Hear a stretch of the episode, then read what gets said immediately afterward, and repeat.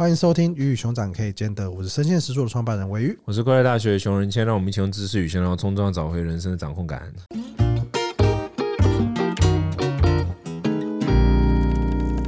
今天这一集呢，我们要持续讨论这个真爱的话题，但是我们想要更往前延伸一步，来讨论更深一层的爱是什么？嗯，对啊，我我们应该要这样子，没错，更深一层的爱哦，就是信仰。人需要有信仰，信仰是那个可以伴随着你生生世世。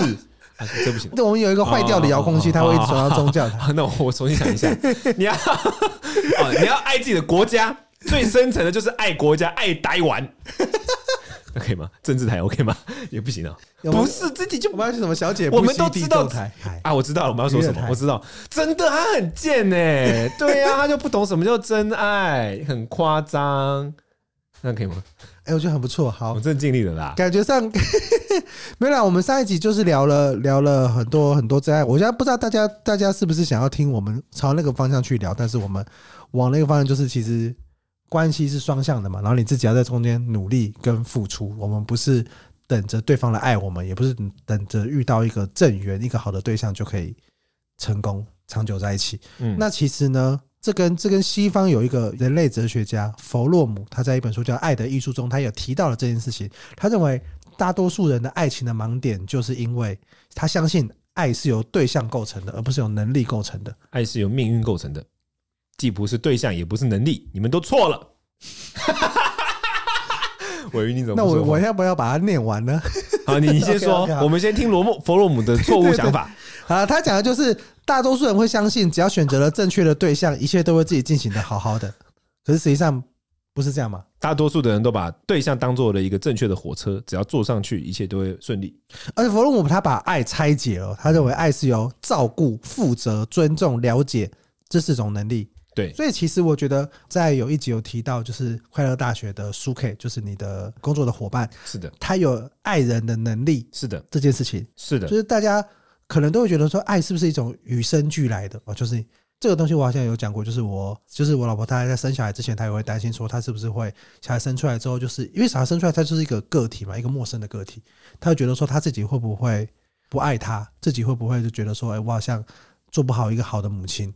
可是，一生下来之后就超爱，一一丝一刻都不想跟他、跟他、跟他分开。所以，这从通常像这种状态，我们在描述的时候，我们会觉得说，哈。爱好像是一个与生俱来的能力，与生俱来的状态，好像它不是可以习得的。所以其实我们要在这边公开最好的一个宗教圈的爱情精油配方，就是催产素。好，换我来认真一点。对啊，对啊，就是爱爱爱是可以学习跟可以习得的。我觉得这件事情是一个可能大多数人没有想过的一个话题。我觉得某些情况之下，他的确就像我刚刚哦，催产素的部分虽然是半开玩笑，半也是真的嘛。之所以母父母会这么爱小孩，跟催产素有莫大的关系啊。对啊，对，这荷尔蒙，对对对。所以当然，在物竞天择的过程中，我们我们已经被设定的某种情况之下，它会自动喷发催产素。但在另外一种情况之下，催产素就必须创造嘛。You know, like 有些东西它会自然，有些东西会自动发。就比如政府有时候会发个六千块给你，但你不能永远都期待那个啊。嗯，对对。所以同样的，有些有些情况之下，我们的肉体、我们的大脑自动会分泌催产素，让你。更有能力去面对爱，而且催产素它很酷哦。我我有稍微就是研究过一点点，因为我在研究脑科学的时候，它可以帮助你克服痛苦。就是说，你面对爱的时候，你会有很多艰难嘛。可催产素有舒缓痛苦的能力，为了让你能够爱，他知道他知道爱人，你知道你的你的身体知道爱人是痛苦的，所以他这个催产素这个东西帮助你就克服这个问题。当然，我们第一个我们我们需要催产素了哦。对，就是你可能要去拥抱对方，然后抱树什么的，有些肌肤上的接触、亲密的举动，抱树也是会。现在有现在推广抱树，你知道吗？拥抱拥抱这个。大安森林公园可以抱树啊？真的假的？你是说大安森林公园的？大安森林公园可以抱树？树在那边，随时你要抱。我以为是你们说有个活动吗？我以为他们那边周末会有人在那边说：“ 哎呀，我们现在开始抱树了，来抱三秒。”这样，类。我们是不是可以举办一下抱树的活动？大安森林公园。好，你记得催产素吗？上一次谢教授来的时候有讲啊，它是让人感到幸福的重要关键。拥抱可以感到催产素，那如果暂时没有人可以抱，或抱娃娃，大家为什么都喜欢抱娃娃，也是这个原因啊。嗯，拥抱一个东西会让人感到催产素分泌。那如果抱树可以让你产生催产素，你会想要抱树吗？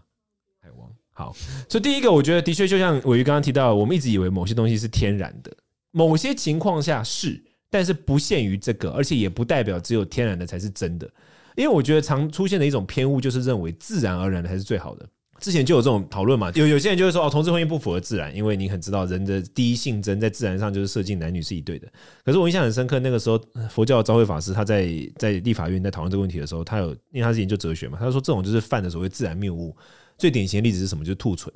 小小孩子有时候生出来会有兔唇是天然的，但难道你会因此？这是个几率问题。对，但难道你会因此而说哦，这是自然的，我不要去纠正它吗？不会啊。人性的一个重要伟大之处就是我们会去纠正自然层面的一些缺失跟缺陷。那所以同样的道理嘛，就是说有些爱是自然的没有错，可是有些爱是需要后天去努力而且创造得来的。我们并不能认为这个是不是真爱，或者说这个比较劣或者比较低等，它不是不是这样，完全不是这样的。嗯，所以我觉得这个你刚刚提到那个点，我觉得很棒。这是第一个点。就第二点就是说，因为像现在科学家都在研究嘛，像我刚刚讲的催产素这个例子，就是代表我们在某些情况之下，其实是可以感到更幸福。幸福是可以透过努力去创造出来的。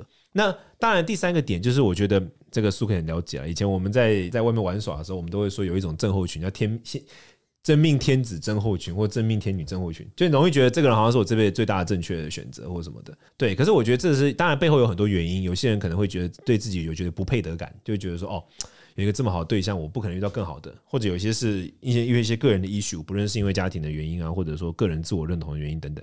但我觉得关键的一个点就是要意识到说，重点不在对象，嗯，重点在你自己。因为我常常在想另外一个问题，就是说。你如果得到的对象，你不知道你怎么得到的，其实你也无法守护他。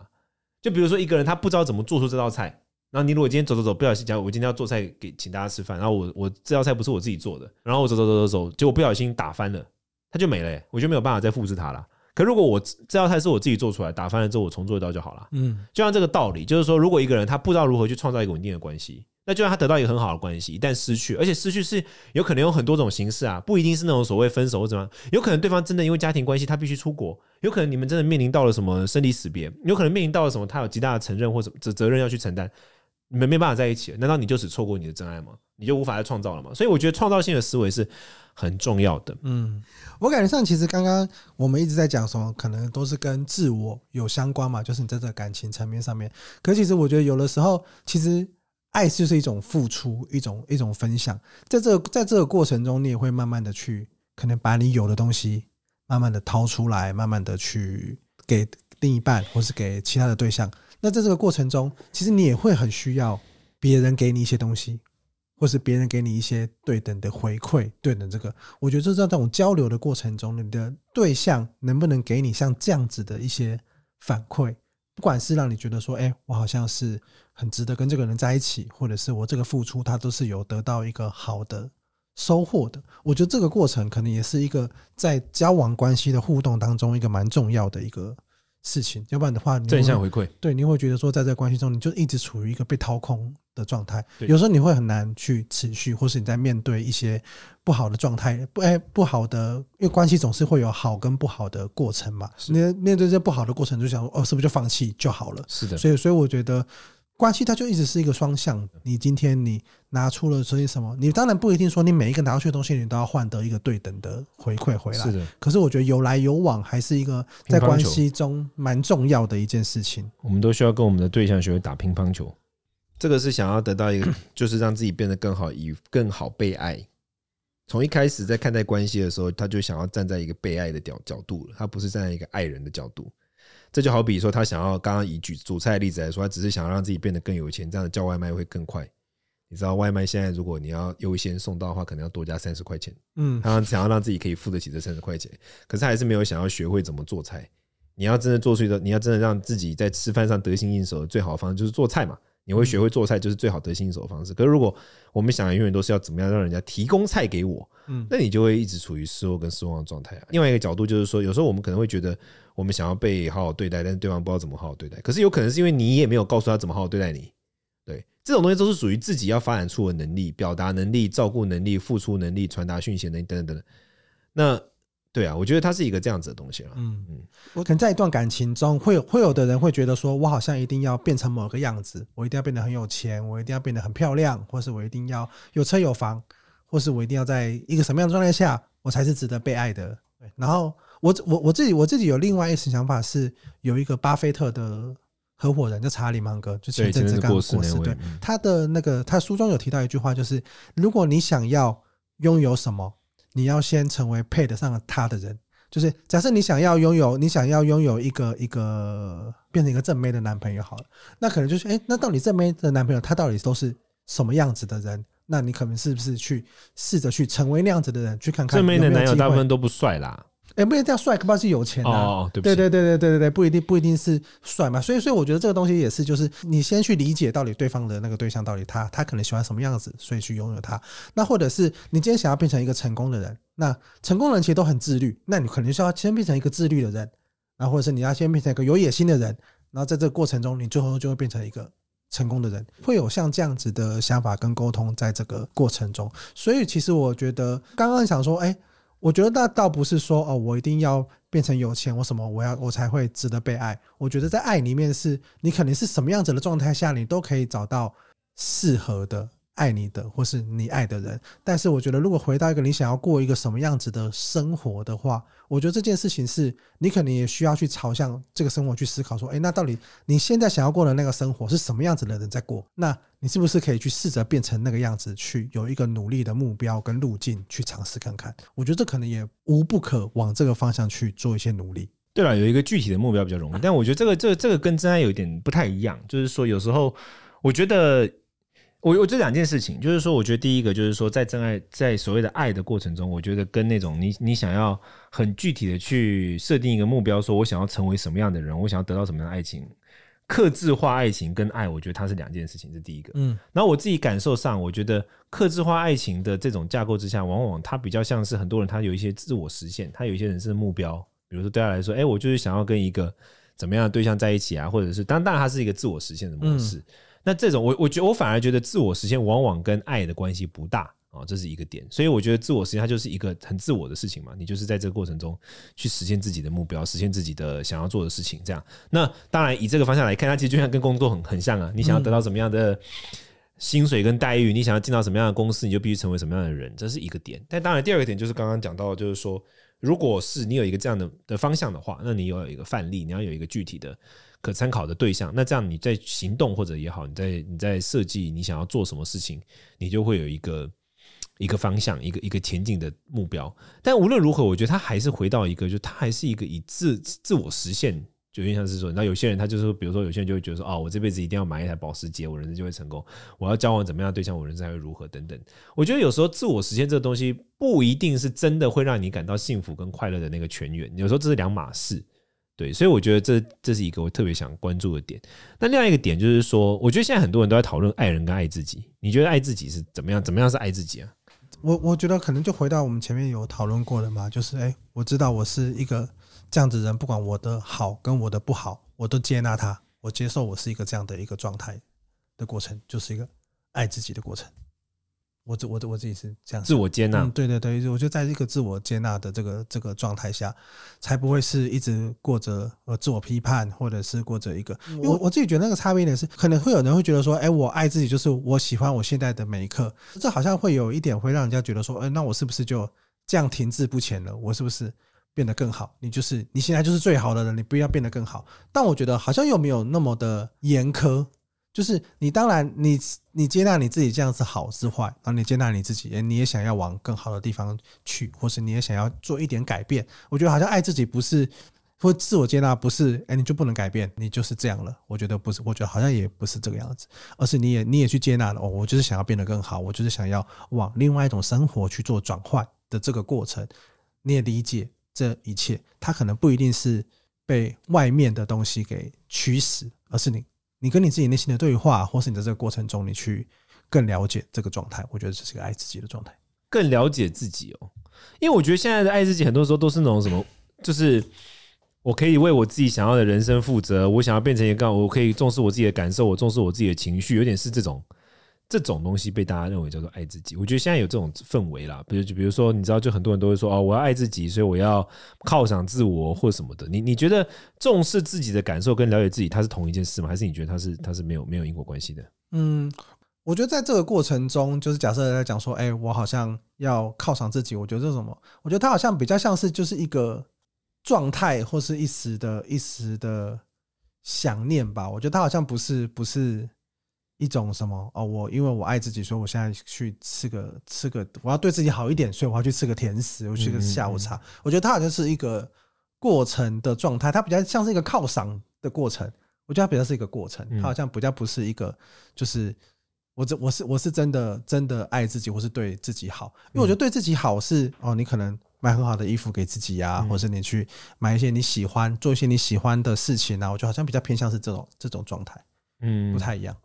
所以自我犒赏跟那个没有关系。对，我觉得我觉得好像有点不太不太不太一样，因为我觉得接纳自己的状态是，你就算现在是一个很 down 的状态，你现在是一个很不好的状态，我觉得它也是一种哦，好，我就理解我现在的状态就是。比较不好，所以我可能就是需要一些自我放松的一个一个过程，或者我就是哎、欸，我可以自己这样待着去承接我现在的情绪。我觉得像，我觉得比较像是这样的一个状态。嗯，我觉得感觉这一集我们其实聊了蛮多，就是说对于所谓的。爱的样态啊，然后爱是一个主动的力量啊，然后爱是一个就为创造性的东西，然后爱是它可以很像是可以明确设定一个目标去努力，而且去练习的东西，它不是一个我们被动等待，而且最重要的是它不是在一个对象上面，而是在一个能力上面。有能力的话呢，就算是我们一开始觉得没有那么理想的对象，说不定你也会看出它美好，而且你觉得值得。呃，互相真诚一起往前走的地方。话反过来说，如果不是这样的情况的话，有可能就算你遇到一个好的对象，你也不一定守得住，或者是一个好的对象到来，但是一旦有任何的变动，不论是你们之间的关系也好，或者说大环境也好，或者说不得已的关系也好的变动，你可能就会因此而无法就是 hold 住这个事情。所以我觉得个人的力量啊，还有就是自己去爱人的力量，这种创造力还是还是比较重要的。就是我觉得你刚刚讲到那个，就是。你自己不是一个准备好的状态，或是你不具备爱的能力的时候，你面对到的人，你也没有办法好好的跟他一起经营下去。我觉得这东西可能是前面我们在讨论到，我们需要一个正缘，像这个东西的一个回应吧。对，其实我一直最后有一个想讲，就是说，我觉得正缘这件事啊，反而是我会希望他出现在正确的时候，因为有时候有可能是一个正确的人，其实是 OK OK，可是你认识的时候你太年轻，他也太年轻，结果你其实守不住这个关系。那你其实也没有能力创造力，然后等到你过了十年，你其实有这个创造力的时候，这个人已经不在了。所以他如果晚十年出现，说不定还比较好。嗯，对，我觉得有时候很有我我个人反而觉得这个可能是更重要的事情。所谓的正的缘，重点不在于这个人，而在于重的时间点嘛。就就像那个啊，有一部电影里面讲的嘛，就是说没有坏的人，只有 bad time bad timing 嘛，对不对？所以同样的，我觉得也没有所谓真的对的人。只有对的、有能力的人跟一个好的时间，那你自己准备好了没，也是蛮重要的一件事情。对对对对对。但是如果你就是像我的话，还是有一些对的人的客观标准的。比如说，如果你非常喜欢吃肉的话，可能就是比较不适合。当然不是说我愿不愿意的问题，你跟我吃饭会变得很辛苦啊。对，可是他也可以在这个过程中慢慢的开始吃素啊。哦，所以他如果是一个如此有创造力的人的话，我可能就那你也可以在这个过程中变得慢慢的开始吃肉吗？对，这个不太可能。嗯。好了，我们这边我们这边有两个目前我们收到的五星留言，我们觉得一起回应一下比较好。第一位是 HCC 三八六零，他说：“鮪鱼有时候会天外飞来一笔，说一些很看的梗，很好笑，我喜欢。鮪鱼的梗才是这节目的本体。听了神在猫熊那集做的一些重要层面的论述，我把它当故事听，觉得很有趣，很期待你们再找简少年来对谈，或是也可以找其他体系出来的重要工作者来分享更多不同流派的观点交流，感觉会更精彩。不同流派。”我们要找一些不同流派的人，这个我们交给我们的企划志祺来帮我们找寻一下不同流派。好，少年很多人敲碗呢。好，那我们可以也也可以再找少年来来来聊一季。好。下一位是老朋友 Nicole Lin 说想提问，想问你们对于精神解离的想法。前两周去到国外旅游时，突然发生解离，持续超过一周，一直以为自己没有什么压力，就算有，也都调试的不错。这是直接当身体告诉我并不是，才发觉对任何大小事情常 overthinking，让自己蛮焦虑。这期间让我重新审视很多事情，也有一种快要疯掉的感觉。接下来会再去尝试心理智商。你需要的是快乐大学的灵魂能量测验，来麻烦你了。没有，我继续往下念。好，接下来还有关于最近的时事，以巴战争，想听你们的观点哦。以巴战争，子琪，我们要聊以巴战争。然后再来是毒品，毒品哇！我从小对于不管是学校、家庭、社会某些规定都保持怀疑，觉得毒品是在自己有能力判断、控制的情况下是能用的。对我来说，就像选择吃巧克力是否抽烟一样。